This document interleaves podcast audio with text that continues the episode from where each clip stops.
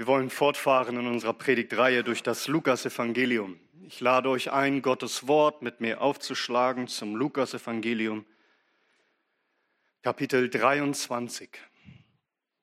Wir lesen miteinander Lukas, Kapitel 23, die Verse 1 bis 12.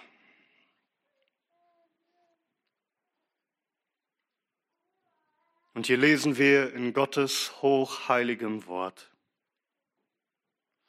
Und die ganze Menge von ihnen stand auf und sie führten ihn zu Pilatus.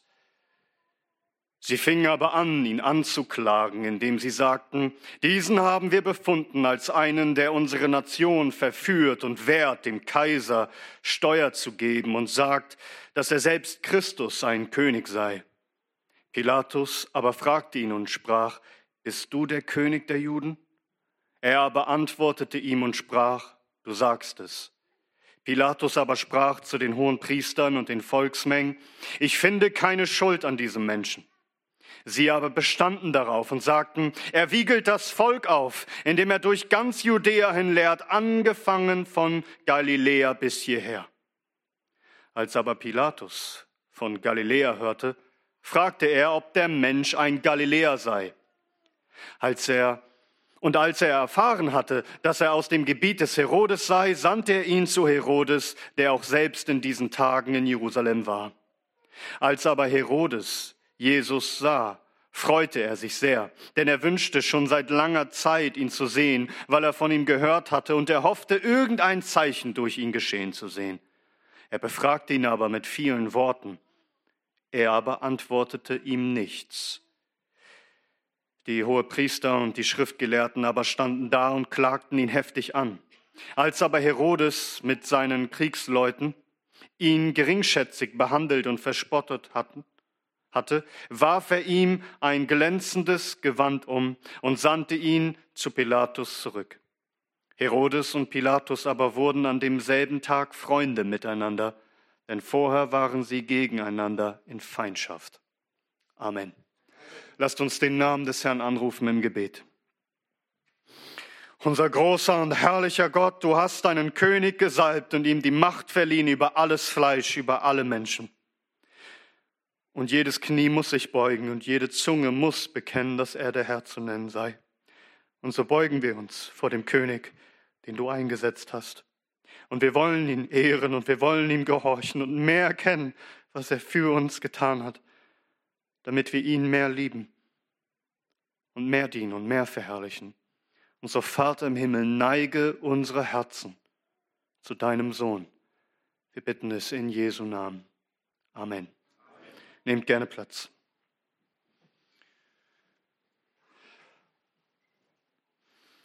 Wir hörten das letzte Mal, wie Christus verhört worden ist vom Hohen Rat der Juden.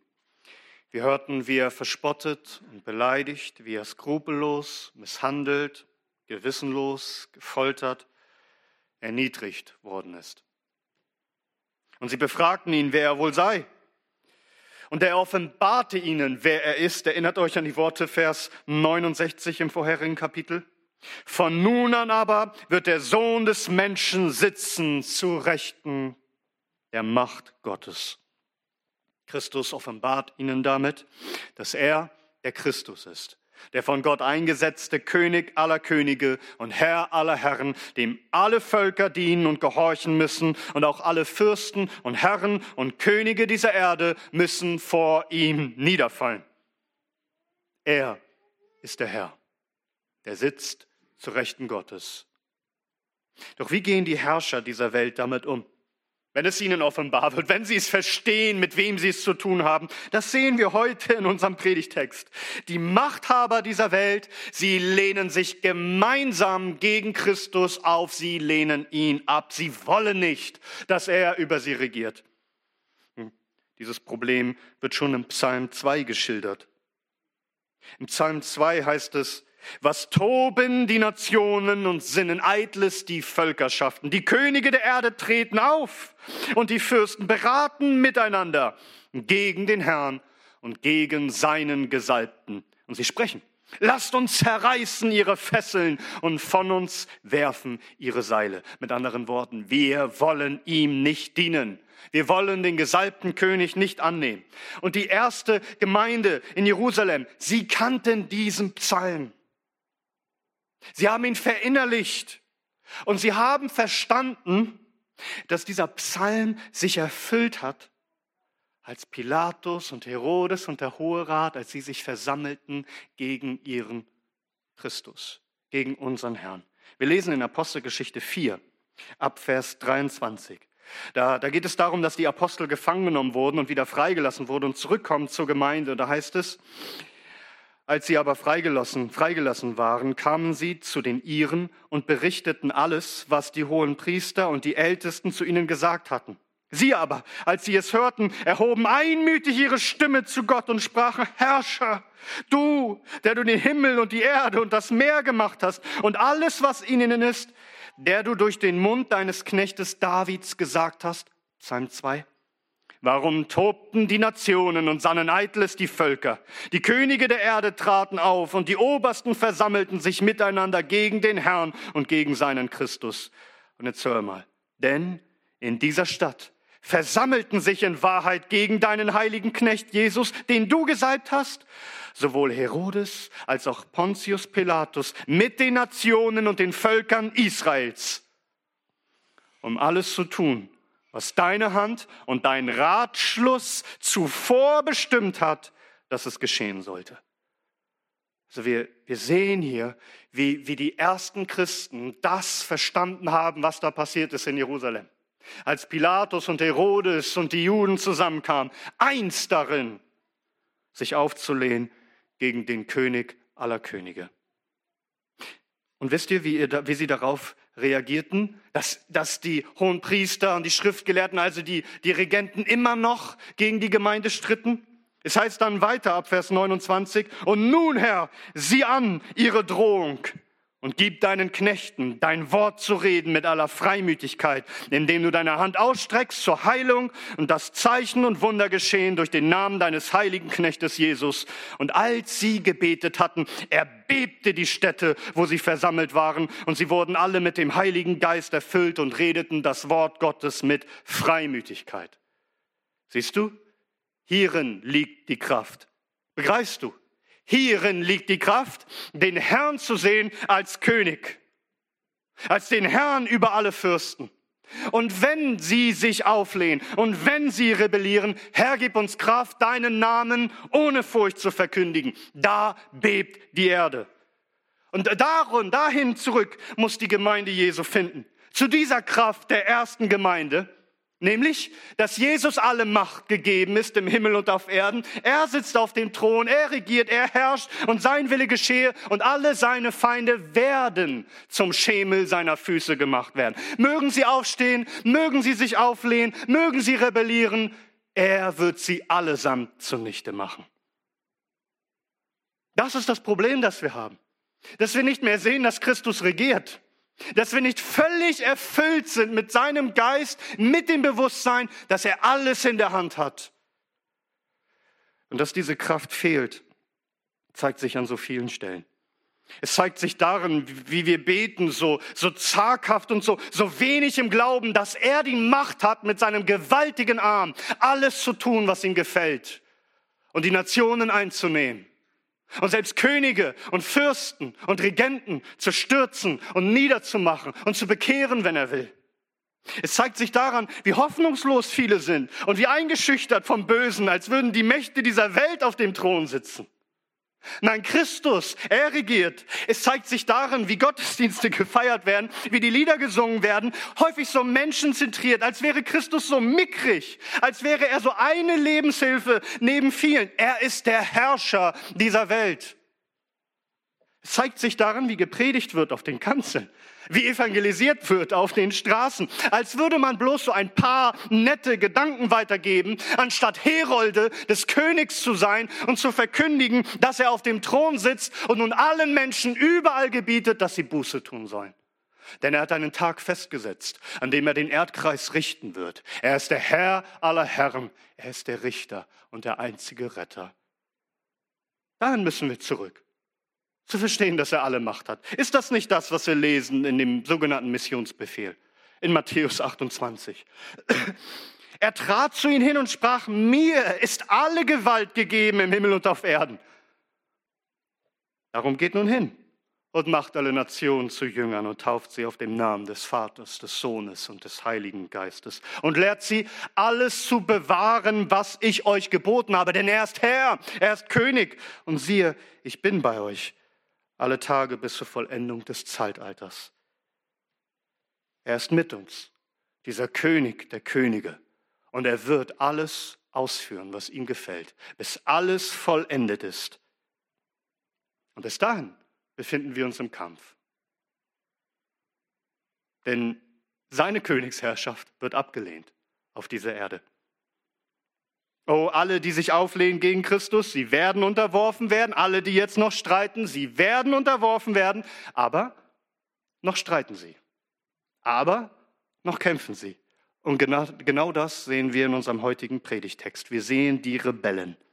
Die, die im Psalm 2 beschrieben werden. Die, die sich auflehnen gegen Christus. Und schaut mal, sie tun es alle irgendwie ein wenig unterschiedlich. Was wir hier sehen, Herodes, Pilatus, die Juden, und da hilft uns vielleicht diese Einordnung, die wir am Morgen gehört haben. Denn am Morgen gehen wir gerade durch das Buch der Sprüche und da werden uns verschiedene Arten von Gottlosen vorgestellt. Erinnert ihr euch noch diese drei Kategorien, an denen die Weisheit ihr Wort richtet? Da sind die Einfältigen, also die, die einfach dumm bleiben wollen.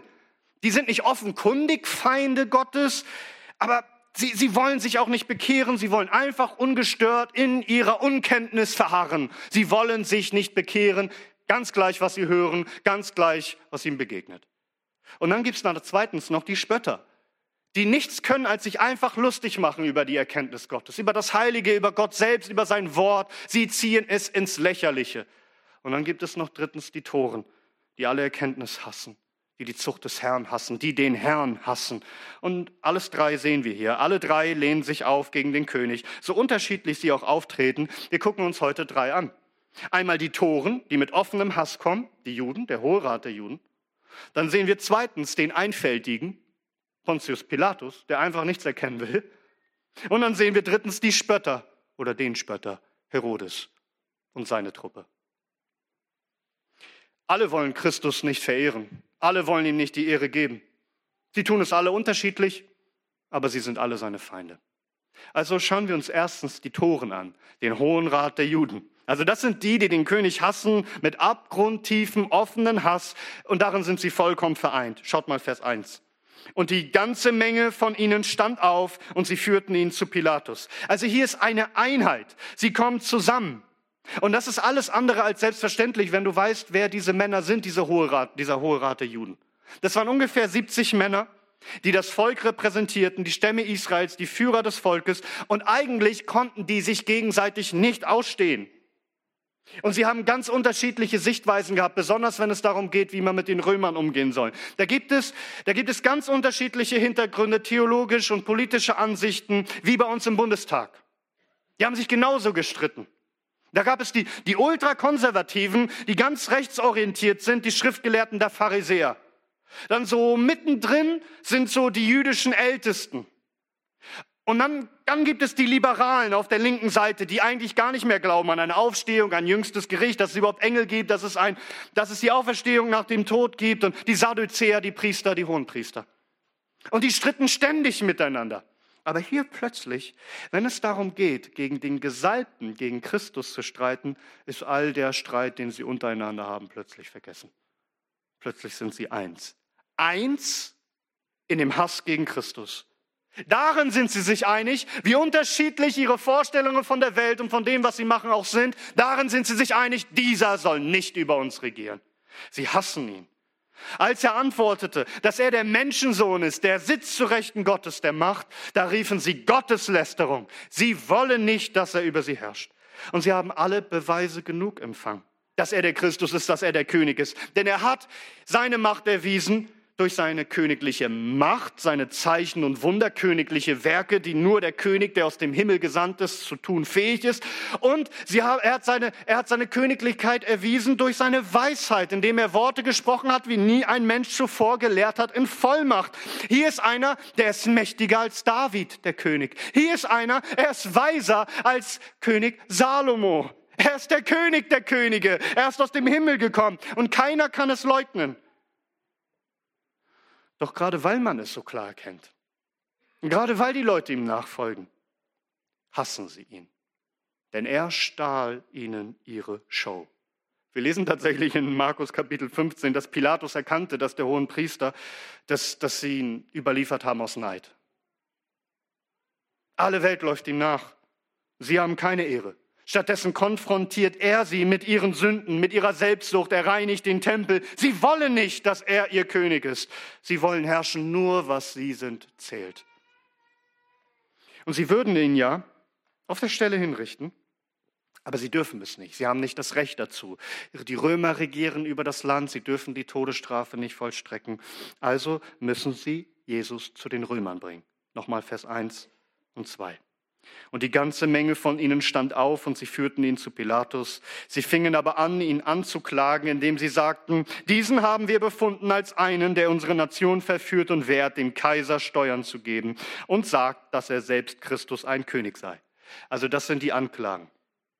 Sie erwähnen nicht die Gotteslästerung, warum sie ja so wütend wurden, weil das zieht nicht bei den Römern, davon wollen die nichts wissen. Sie gehen geschickt vor, wie die Schlange. Sie wussten ja, wozu ein Statthalter überhaupt eingesetzt war in ihrem Gebiet. Er hat alles Mögliche gemacht, aber vor allem drei Aufgaben. Er musste dafür sorgen, dass der römische Frieden bewahrt bleibt. Also, dass Aufruhr verhindert wird, dass es Frieden und Sicherheit gibt im Land. Zweitens musste er sich darum kümmern, dass die Steuern eingesammelt werden, dass das römische Volk, der Kaiser, dass die Geld bekommen. Und das Dritte ist, dass der Kaiser als König, als Herr unangefochtene Nummer eins ist, dass jeder weiß, er regiert. Dazu hat der Statthalter Truppen, Legionen, er hat Soldaten, damit er diese drei Dinge peinlich genau kontrollieren und auch durchsetzen kann. Also bringen sie genau auf diese Gebiete, Bezug auf diese Gebiete, bringen sie Anklagen vor. Also erstens, er ist ein Verführer. Er verführt die Nation der Juden. Das heißt, er ist eine Gefahr für die öffentliche Sicherheit. Er ist ein Demagoge. Er ist ein Volksverhetzer. Er stachelt, er wiegelt das Volk auf. Er bringt Unruhe ins ganze Land und damit ist der Friede in Gefahr. Dieser Mann sorgt für Ärger überall. Nun, die Wahrheit ist, dass er nicht das Volk verführt, sondern das Volk in alle Wahrheit führt. Aber könnte sich Pilatus denken, vielleicht geht es hier bloß um religiöse Streitthemen und nicht um Politik. Das würde, das würde Pilatus herzlich wenig interessieren, wenn es um ihre Religion geht. Also müssen sie noch deutlicher werden. Zweitens, sie behaupten, er wehrt dem Kaiser Steuern zu geben. Sie wissen, das wird als direkter Angriff gegen Rom gewertet. Das bedeutet, die Regentschaft Roms wird abgelehnt. Dazu marschierten Armeen ein und unterwarfen sich Völker. Damit wäre Christus ein Staatsfeind und an ihm müsste ein Exempel statuiert werden. Wir wissen, das ist eine blanke Lüge. Christus hat genau das Gegenteil gelehrt. Er hat sie gelehrt, dass man dem Kaiser geben soll, was des Kaisers ist. Er hat nie dem Volk gewährt, dem Kaiser Steuern zu zahlen, aber das interessiert sie nicht. Sie wollen, dass Pilatus ihn umbringen lässt. Und darum drittens noch, ja, warum sollte das, das überhaupt im Gespräch sein, dass er dem Volk wehrt, Steuern zu zahlen? Nun, er sieht sich selbst als König an. Er sagt, er ist der Christus. Er, er verführt die Leute, keine Steuern mehr zu zahlen. Warum? Weil er selbst der rechtmäßige König über das Land ist. Seht ihr, wie, wie heftig diese Anklagen sind? Durch diese Anklagen zwingen sie Pilatus regelrecht, dass er Jesus hinrichten lassen muss. Man kann vor den Römern jemandem nichts Schlimmeres vorwerfen. Das ist der sichere Tod. Und zwar der Tod am Kreuz für Rebellen, für Revolutionäre, für, auf, für Menschen, die das Volk aufwiegeln gegen Rom. Lesen wir mal ab Vers 3. Pilatus aber fragte ihn und sprach, bist du der König der Juden? Er aber antwortete ihm und sprach, du sagst es. Pilatus aber sprach zu den hohen Priestern und den Volksmengen, ich finde keine Schuld an diesem Menschen. Also Pilatus schaut sich Jesus an, er findet keine Schuld an ihm, später dazu mehr. Aber schaut, wie sie darauf reagieren. Vers 5. Sie aber bestanden darauf und sagten, er wiegelt das Volk auf, indem er durch ganz Judäa hin lehrt, angefangen von Galiläa bis hierher. Und dann später nochmal, Vers 10, die hohen Priester und die Schriftgelehrten aber standen da und klagten ihn heftig an. Seht ihr, wie sie streiten mit offenen und blanken Hass. Sie wollen, dass er gekreuzigt wird. Sie hassen ihn schon lange, immer hinter vorgehaltener Hand immer hinter seinem Rücken, aber jetzt am Ende bricht der Damm, all ihr Hass entlädt sich über ihn und sie wollen ihn kurzerhand zum Staatsfeind erklären und sie lassen nichts unversucht, dass Rom auf Christus gehetzt wird dass das Tier, also der gottlose Staat gegen den Gesalbten kämpft. Etwas, was die Diener Gottes seit jeher erleben mussten. Immer wieder wird Predigern, die die Wahrheit verkündigen, vorgeworfen, sie seien Unruhestifter, sie würden das Volk aufwiegeln, sie wären Staatsfeinde. Dabei geht es nur darum, das Tier, das Biest aufzuhetzen gegen den Leib Jesu Christi, gegen den Gesalbten. Auch eine wichtige Lektion für uns. Verstehst du, Jesus Christus ist die Unschuld in Person. Er hat nichts Falsches getan. Und dennoch verlästern sie ihn, verleugnen sie ihn, haben sie falsche Anklagen und er ist offiziell ein Staatsfeind. Das sehen wir auch später in der Stadt Thessalonich, wo Paulus auftritt mit seinen Mitarbeitern und plötzlich ist da eine wütende Volksmenge, ein Mob aufgestachelt von den Juden, weil sie eifersüchtig waren. Und da heißt es in Apostelgeschichte 17, diese alle handeln gegen die Verordnung des Kaisers, indem sie sagen, dass ein anderer König sei, Jesus. Darum geht es. Darum geht es immer. Wer herrscht? Wer ist der König? Es geht, es geht um die Herrschaft. Und schaut, wie weit die Juden gehen vor Pilatus. Wir lesen das in Johannes 19 ab Vers 12. Da heißt es, daraufhin suchte Pilatus, ihn freizulassen. Die Juden aber schrien und sagten, wenn du diesen freilässt, bist du kein Freund des Kaisers. Jeder, der sich selbst zum König macht, spricht gegen den Kaiser. Ach, das ist also ihr Ansinn. Ja, sie wollen den Kaiser und seine Ehre beschützen. Ach, wirklich. Und dann in Vers, Vers äh, 15 heißt es da in Johannes 19. Sie aber schrien, hinweg, hinweg, kreuzige ihn. Pilatus spricht zu ihnen, euren König soll ich kreuzigen? Und die hohen Priester antworteten, wir haben keinen König als nur den Kaiser. Wer das gehört? Wir haben keine Gründe, ihn umzubringen. Der einzige Grund ist, wir wollen nicht, dass er über uns herrscht. Gib mir den Gottlosen, den Heidnischen, den antichristlichen Kaiser gibt ihn uns, aber diesen wollen wir nicht. Warum toben die Nationen und sinnen eitles die Völkerschaften? Die Könige der Erde treten auf und die Fürsten beraten sich miteinander gegen den Herrn und gegen seinen Gesalbten. Lass uns zerreißen ihre Fesseln und von uns werfen ihre Seile. Aber nicht alle treten so auf mit offenem, puren Hass. Manche sind scheinbar, ja, was soll ich sagen, gesitteter, scheinbar beherrschter, also in ihrem Auftreten ruhiger, zurückhaltender, freundlicher, taktvoller, weiß nicht. Pilatus. Aber es ändert rein gar nichts daran, dass er ein Feind Jesu Christi ist. Und davon lassen sich manche blenden, wenn sie das lesen, was hier steht. Das führt uns zweitens zu Pilatus, den Einfältigen, also der Unwissende. Der es einfach liebt, in seiner Unkenntnis zu bleiben, obwohl er alles direkt vor seiner Nase hat, im wahrsten Sinne des Wortes, den König der Könige ist es ihm zu heikel. Er will seine Hände in, in Unschuld waschen. Vers 1, und die ganze Menge von ihnen stand auf und sie führten ihn zu Pilatus. Sie führten ihn zu Pilatus und er wird uns hier gar nicht mehr vorgestellt. Warum? Ja, weil er uns schon vorgestellt wurde in Kapitel 3. Erinnerst du dich noch? Ab Vers 1. Aber im 15. Jahr der Regierung des Kaisers Tiberius, als Pontius Pilatus Statthalter von Judäa war und Herodes Vierfürst von Galiläa. Also was Lukas hier aufschreibt, ist eingebettet in einem realen, historischen Kontext. Das sind keine Märchen, die wir hier lesen, aber die Leute wollen es nicht glauben. Übrigens, das nur mal als, als Randnotiz. Vor einigen Jahrzehnten hat man noch gesagt, Pontius Pilatus, der hat gar nicht existiert. Dafür gibt es gar keine Belege. Dass das in der Bibel steht, das muss nicht heißen, dass das wahr ist. Die Bibel ist ja nur ein Märchenbuch. Auch selbst, dass der römische Geschichtsschreiber Tacitus ihn erwähnt, reicht uns nicht. Das ist vielleicht einfach später aus, vielleicht aus christlichen Quellen entstanden. Und dann, dann irgendwann, vor ein paar Jahrzehnten, fanden italienische Archäologen im Amphitheater von Herodes in Caesarea diese Inschrift Pontius Pilatus, Präfekt von Judäa. Und dann fand man sogar einen Siegelring. Vermutlich den, den Pilatus selbst gehörte mit seinem Namen drauf oder einer seiner Beamten benutzt hat. Und ich erwähne das nur, um zu sagen, es wird immer abgestritten. Warum? Weil es nicht wahr sein darf. Wir denken immer Wissenschaft und die Archäologen und so. Sie wollen nicht, dass er über uns herrscht. Sie wollen nicht, dass es wahr ist. Und deswegen blenden sie alles aus. Und es kann nicht wahr sein. Die Welt streitet gegen Christus. Sie wollen ihn nicht als König. In allen Wissenschaften, in allen Kategorien, in allem, was die Menschen tun, ist es immer ein Streiten gegen Jesus, gegen die Wahrheit. Aber lass uns einmal darüber nachdenken, wer Pontius Pilatus war. Also der Kaiser von Rom, er herrschte über das römische Weltreich, auch über Israel. Auch, auch Israel war unter der Fremdherrschaft Roms. Und der Kaiser von Rom, er herrschte über die verschiedenen Gebiete mit sozusagen Unterkönigen, mit, mit Statthaltern, durch Regenten, die vor Ort herrschten, die er dorthin sandte. Und Pilatus war der Statthalter über Judäa. Und du musst verstehen, eigentlich wollte niemand über diese Region herrschen. Das war ein recht undankbarer Posten. Warum? Weil diese Region wie kaum eine andere ein einziges Pulverfass war.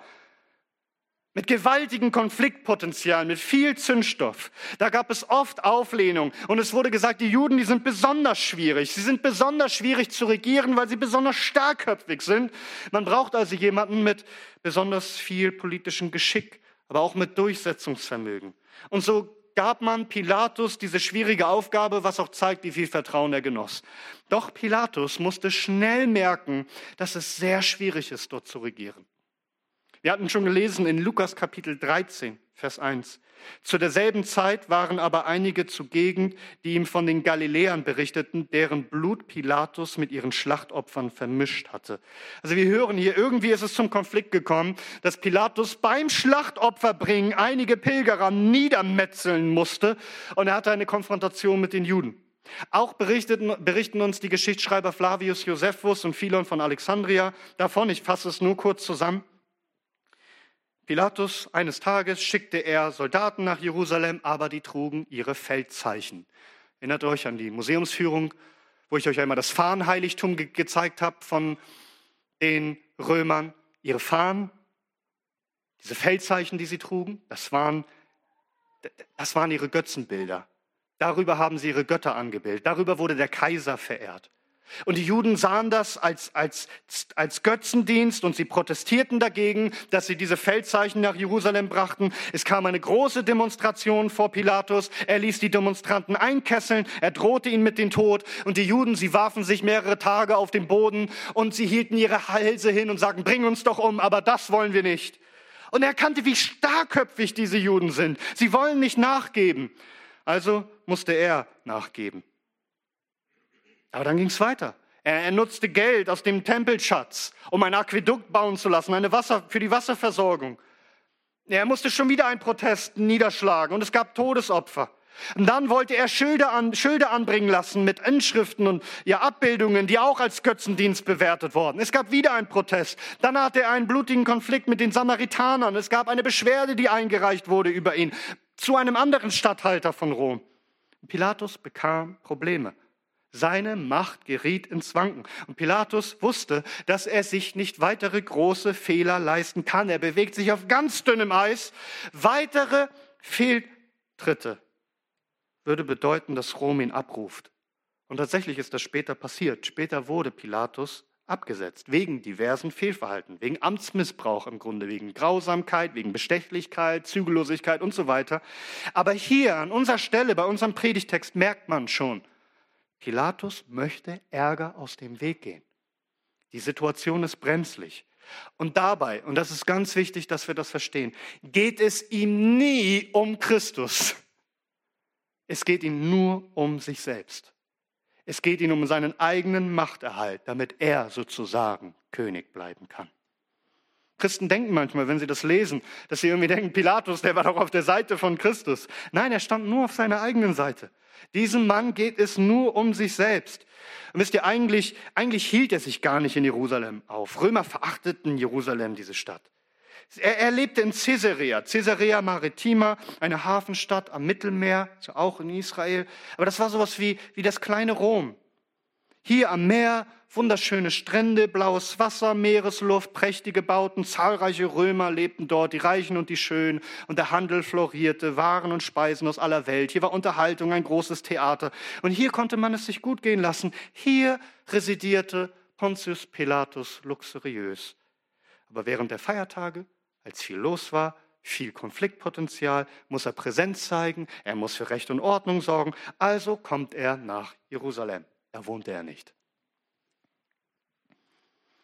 Und plötzlich, als er dort so ist, kommen die Juden. Und zwar die ganze Menge, die ganze Führungsriege an.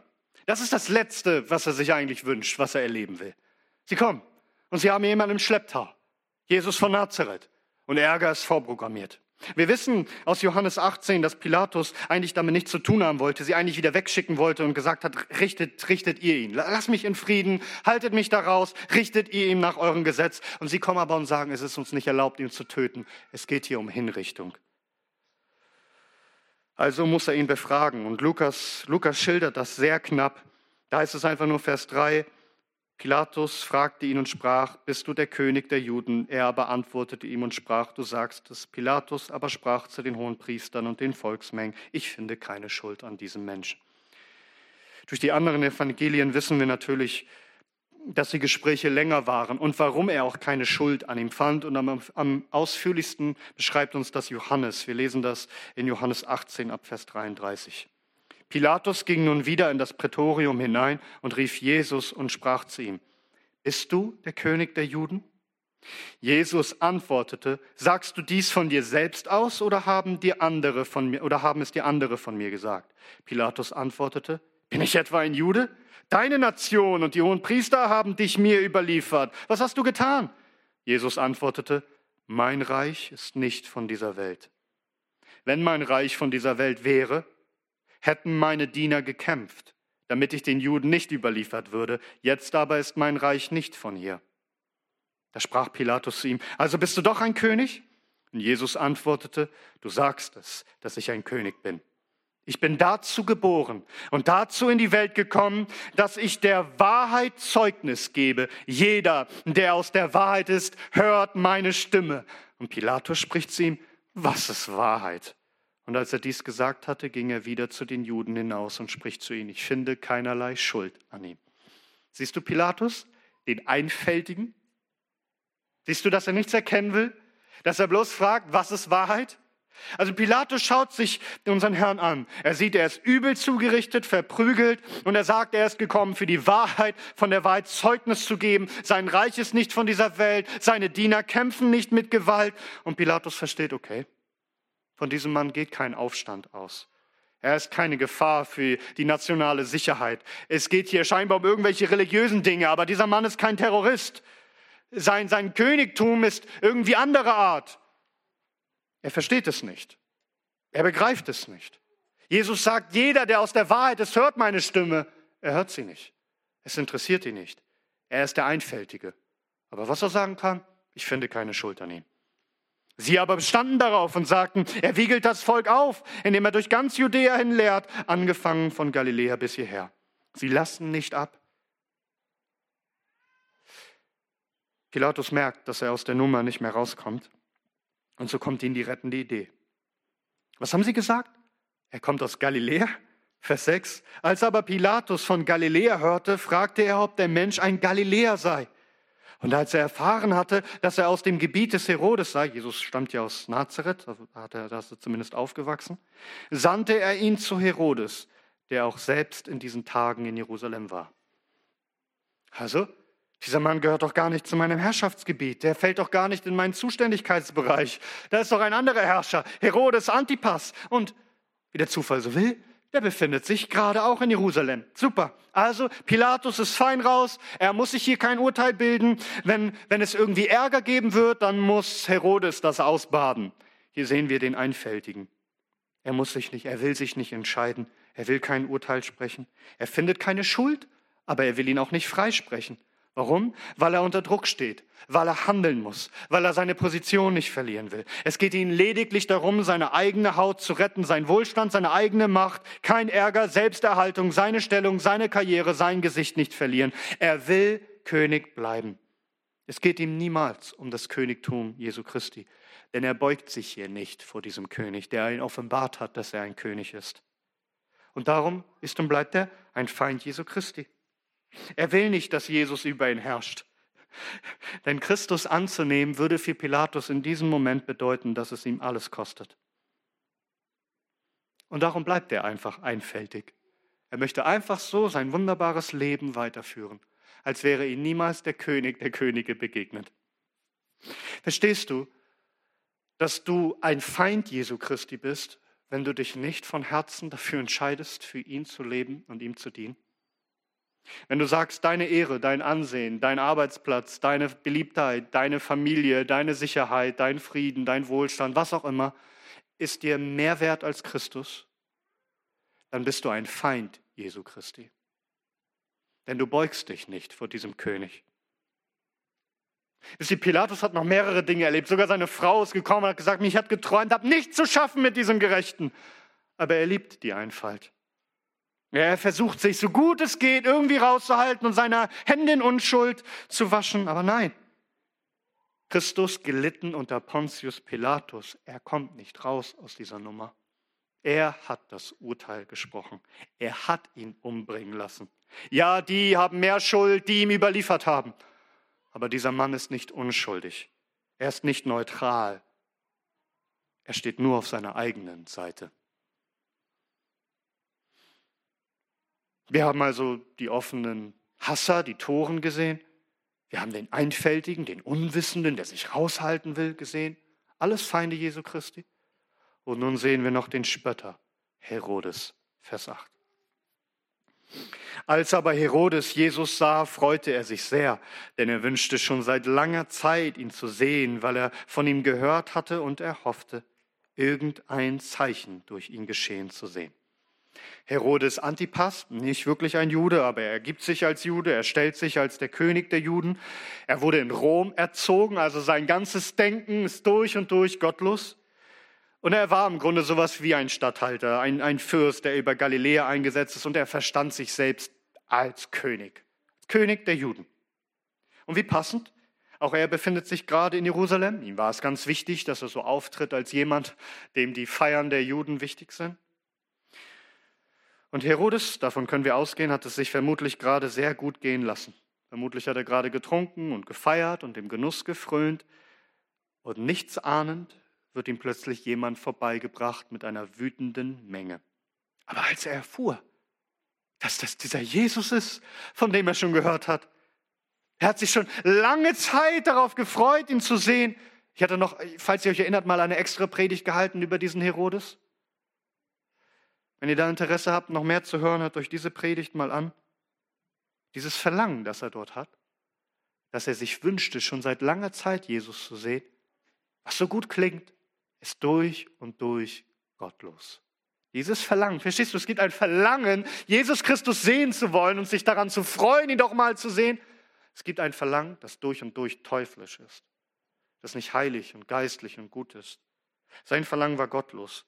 Achte darauf, er freute sich, ihn zu sehen. Nein, es ging ihm dann nicht darum zu hören. Er wollte nicht lernen von diesem Prediger, von diesem, der gekommen ist, von der Wahrheit zu zeugen. Er wollte ihn sehen, denn Christus war berühmt geworden in seinem Gebiet, in Galiläa. Dieser Mann wirkt nämlich Wunder. Und davon hat er gehört. Er war neugierig, er war gespannt. Ja, das ist Unterhaltung pur für ihn. Zeig uns ein paar Kunststücke, ein paar Zaubertricks, etwas Übersinnliches, ein Wunder. Doch wir sehen hier nichts geschieht. Christus tut rein gar nichts. Und Christus sagt auch gar nichts. Vers 9. Herodes befragt ihn aber mit vielen Worten. Er aber antwortete ihm nichts. Christus schwieg. Er antwortete rein gar nichts. Denke daran, also das ist hier der offizielle Herrscher, der zuständig ist für Christus. Das ist sein irdischer König sozusagen.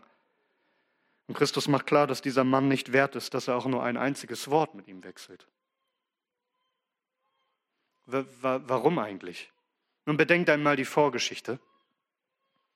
Sein Vater, der Vater von Herodes Antipas, war Herodes der Große. Das war dieser eiskalte Mörder, denkt daran, der zuständig war für den Kindermord in der Geburtsgeschichte Jesu Christi. Warum? Weil er selber König sein wollte und nicht wollte, dass Jesus König ist. Und sein Sohn, der Sohn von Herodes der Große, dem großen Herodes Antipas, mit dem wir es hier zu tun haben, sein Sohn, ist kein Deut besser als sein Vater. Er will König sein.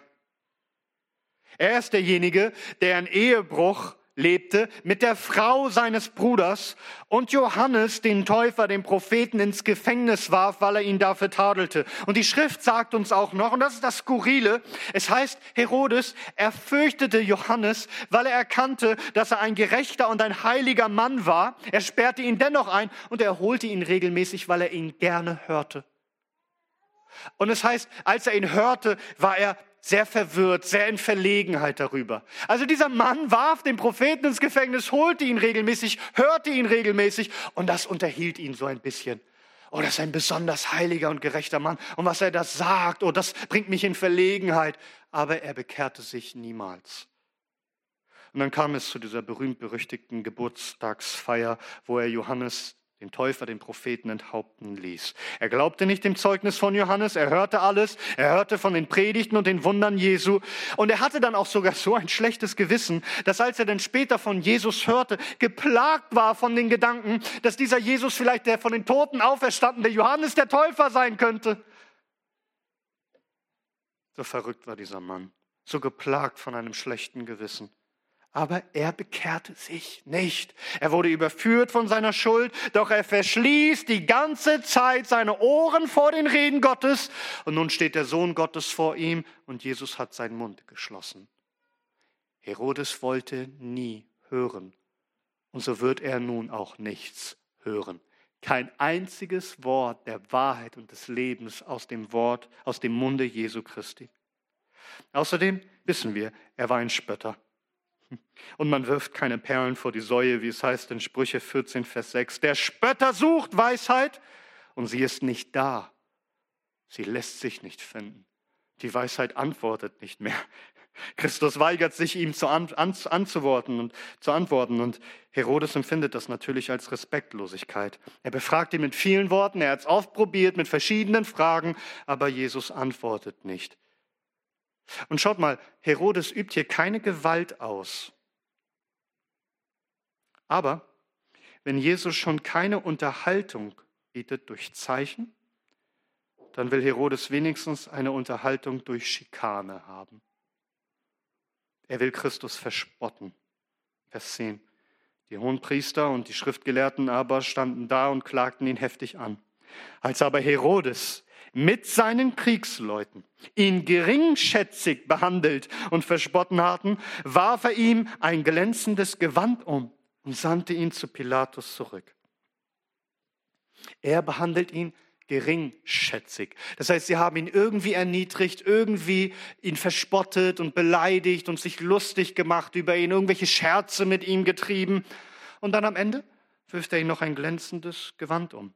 Das meint ein teures, ein königliches, majestätisches, prächtiges Gewand, etwas, was Herodes gehört haben muss. Er liebte diese Gewänder. Und sie nahm dieses Gewand aus seiner Sammlung, er besaß sicherlich viele von diesen Gewändern, und sie warfen es Jesus Christus um. Worin ist da der Spott? Worin ist da die Geringschätzung? Man kann doch sagen, sie werfen ihn ein Königsgewand um. Der Spott besteht darin, dass sie sagen, du Jämmergestalt, Trägst solch einen Mantel? Na, fühlst du dich jetzt endlich als König? Na, du möchtest gern? Gefällt es dir? Schau mal, was du für ein König bist. So eine Spottgestalt, so ein mickriger Wurm. Das ist, was sie denken. Und Herodes, er genießt die Show. Er ist ein Spötter. Diese tiefe Verachtung, Hohn und Spott, er genießt es, Macht über Jesus zu haben, ihn herumzukommandieren. Einer, mit dem man zu seiner eigenen Belustigung und Unterhaltung Spott treiben kann. Er herrscht über Jesus. Dieser Jesus ist ihm untertan. Er kann tun und lassen, was ihm gefällt mit ihm. Kein Johannes konnte ihm etwas sagen und auch kein Jesus. Er tat keine Buße. Später, In Apostelgeschichte 12 lesen wir, wie dieser Herodes sich nicht bekehrte, selbst nach all dem, was noch passierte. Da heißt es, äh, Kapitel 12 ab Vers 1, um jene Zeit aber legte Herodes, der König, die Hände an einige derer von der Gemeinde, um sie zu misshandeln. Er ließ aber Jakobus, den Bruder des Johannes, mit dem Schwert töten. Und als er sah, dass es den Juden gefiel, weil darum ging es ihm immer, fuhr er fort, auch Petrus festzunehmen. Also keine Buße, nachdem er Johannes und Jesus getötet hat. Er nicht töten, also weg hat schicken lassen und dafür war für seine Tötung, ist er jetzt auch für die Tötung von Jakobus. Er lässt ihn umbringen. Er lässt die Apostel gefangen nehmen. Keine Buße. Und das Interessante ist, dass jetzt noch einmal ein königliches Gewand ins Spiel kommt. Er hat ja diesen Mantel legen lassen auf Christus zu seinem Spott. Und nun lesen wir noch einmal von einem schönen Gewand in Apostelgeschichte 12 ab Vers 21. An einem festgesetzten Tag aber hielt Herodes, nachdem er ein königliches Gewand angelegt und sich auf den Thron gesetzt hatte, eine öffentliche Rede an sie.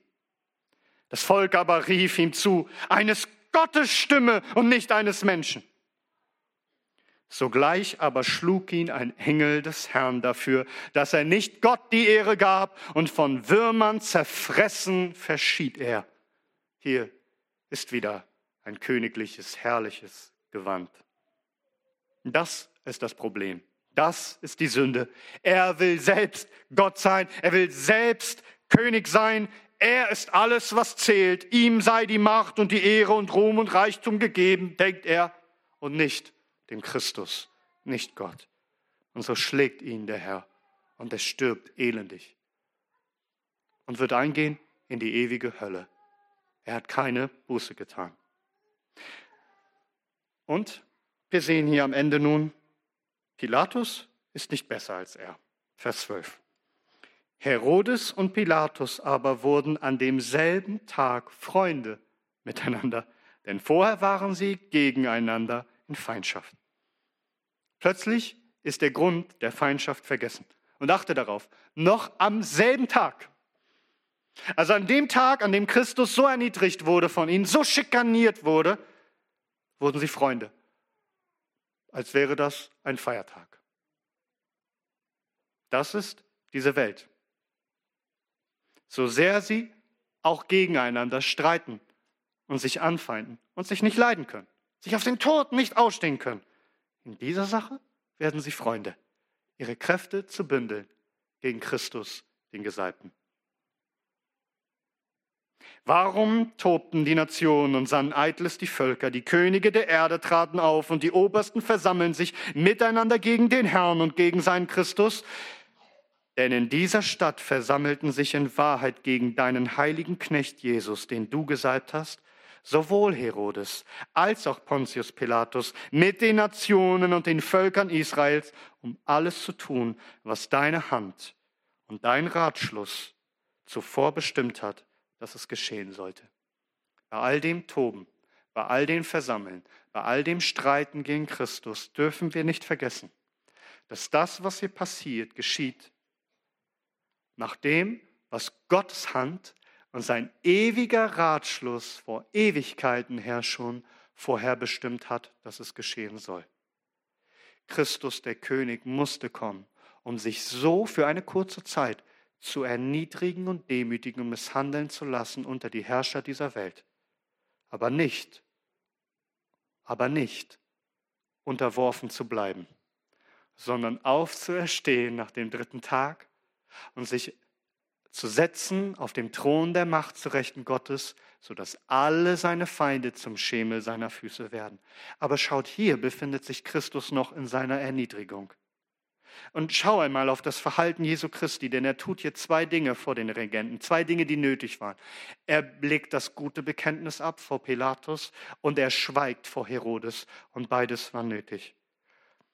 Paulus schreibt in 1 Timotheus 6, Vers 13, zu Timotheus, ich gebiete dir vor Gott, der alles am Leben erhält, und vor Christus Jesus, der vor Pontius Pilatus das gute Bekenntnis bezeugt hat. Also, das war nötig, dass Jesus Christus vor Pontius Pilatus das gute Bekenntnis ablegt, nämlich, dass er König ist. Aber dieser König, der das gute Bekenntnis ablegte, er musste auch schweigen. Noch einmal, warum hat, warum hat der Herr geschwiegen vor Herodes? Nicht nur, weil dieser Mann es nicht wert war, sondern noch mehr. Christus hätte sich doch verteidigen können. Ein Wort der Macht hätte gereicht, um sie alle zu widerlegen. Doch er erscheint dort als unser König, als unser Haupt, an unserer Stelle. Und tatsächlich gibt es für unsere Sünden, für die er bestraft werden soll, keine Entschuldigung und keine Verteidigung. Er muss schweigen, weil es keine Verteidigung für unsere Sünde gibt. Er muss für unsere Sünden bezahlen. In Apostelgeschichte 8 lesen wir, wie ein Kämmerer aus Äthiopien eine Schriftstelle aus Jesaja 53 liest und, und nicht versteht, wer damit gemeint ist. Da heißt es, er wurde wie ein Schaf zur Schlachtung geführt und wie ein Lamm stumm ist vor seinem Scherer, so tut er seinen Mund nicht auf. In seiner Erniedrigung wurde sein Gericht weggenommen. Wer aber wird sein Geschlecht beschreiben? Denn sein Leben wird von der Erde weggenommen. Und der Kämmerer spricht zu Philippus, wer, wer ist das? Von wem spricht dieser Prophet? Von sich selbst oder von einem anderen? Und Philippus, gesandt von Gott, verkündigt ihm, dies ist Jesus, der Christus, der König, der kam, der herrliche König aus den höchsten Höhen, um sich zu den tiefsten Tiefen zu erniedrigen um alles zu ertragen und kein Widerwort zu sprechen, wie ein Lamm, das schweigt, das zur Schlachtbank geführt wird. Er, der vor, vollkommen unschuldig ist, sowohl Pilatus als auch Herodes haben es bestätigt, denn Herodes schickt ihn wieder zurück nach Pilatus, zu Pilatus. Christus ist das Unschuldslamm. Er ist vollkommen tadellos in all seinem Tun. Doch er kommt, um sich erniedrigen zu lassen, um sich schlachten zu lassen für uns. Er schwieg, weil es keine Entschuldigung gibt für deine und für meine Schuld. Unser König, dieser König der Herrlichkeit, er leidet und er stirbt für uns. Was, was hat er da getan für uns? Er hat geschwiegen für uns. Und so dürfen wir nicht schweigen. Wir dürfen nicht sein wie die Toren, wie die Einfältigen, wie die Spötter, die rebellieren, sondern wir wollen uns vor ihm beugen. Wir wollen ihm Lobpreis und Ehre geben. Wir wollen ihn lieben, ihn ehren, ihn verherrlichen, ihm dienen, ihm gehorchen. Er ist der König. Er ist der König der Juden und wir als die Völker, wir kommen und beugen uns vor ihm und sagen, auch du bist unser Herr. Und dann, und dann, wenn wir begreifen, wer er ist und dass wir zu ihm gehören, dann erbebt die Stätte und die ganze, die ganze Gemeinde wird erfüllt mit der Fülle des Heiligen Geistes, nämlich mit Freimütigkeit zu bekennen und das gute Bekenntnis abzulegen, dass er der Herr und König über alles und jeden ist.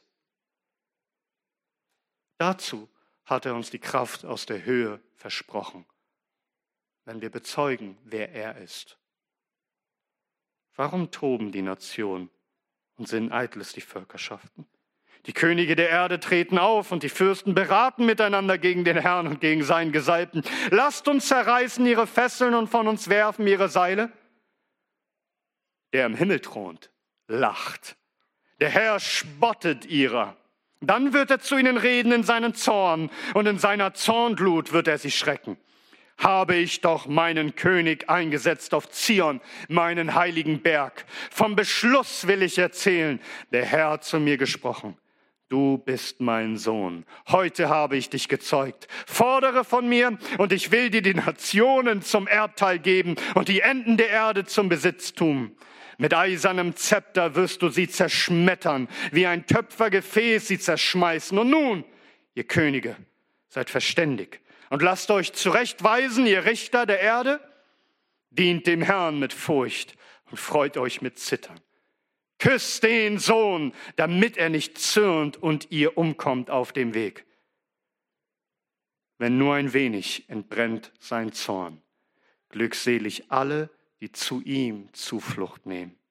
Glückselig bist du, wenn du heute zu diesem König der Könige Zuflucht nimmst Denn er wird nicht wiederkommen in Schwachheit, um sich erniedrigen zu lassen. Denn er wird kommen in Macht und Herrlichkeit, um alle seine Feinde niederzumachen. Gepriesen sei unser König, der Herr aller Herren, der König aller Könige, von Ewigkeit zu Ewigkeit. Amen.